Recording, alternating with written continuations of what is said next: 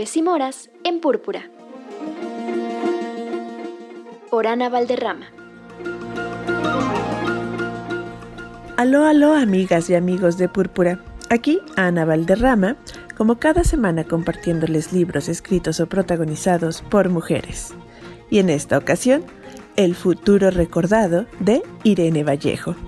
La autora de El infinito en un junco. Definitivamente uno de los libros balsa para estos tres años. Encuentran en debate el futuro recordado. Les leo. Principiantes. Entre todos los comienzos posibles, la tradición europea eligió el primero de enero para empezar el año nuevo Quizá porque, envuelto en la niebla o la nieve, el mundo parece en estos días una página en blanco. En otras culturas, sin embargo, esta jornada invernal es solo una más en el collar de los días. Si retrocedemos a nuestro pasado remoto, encontramos un calendario distinto, aún apegado a la vieja naturaleza.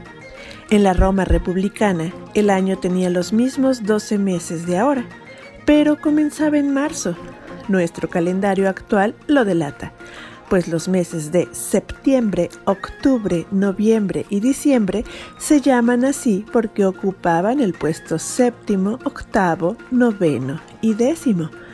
La primavera delimitaba entonces el paso al tiempo nuevo.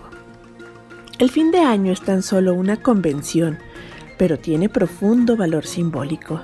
Es época de balances, en este gozne anual afloran los recuerdos, los remordimientos y los buenos propósitos. Los romanos personificaban esas emociones en el dios Jano, que ha dejado su nombre al mes de enero, evolución de la palabra Janeiro, January en inglés.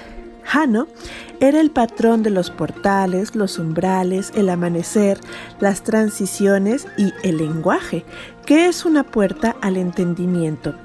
Las estatuas representan al dios con dos rostros, uno vuelto hacia adelante y otro hacia atrás, uniendo pasado y futuro. Con su mirada bifronte, esta divinidad antigua y ambigua nos recuerda que un final es siempre el lugar donde algo empieza.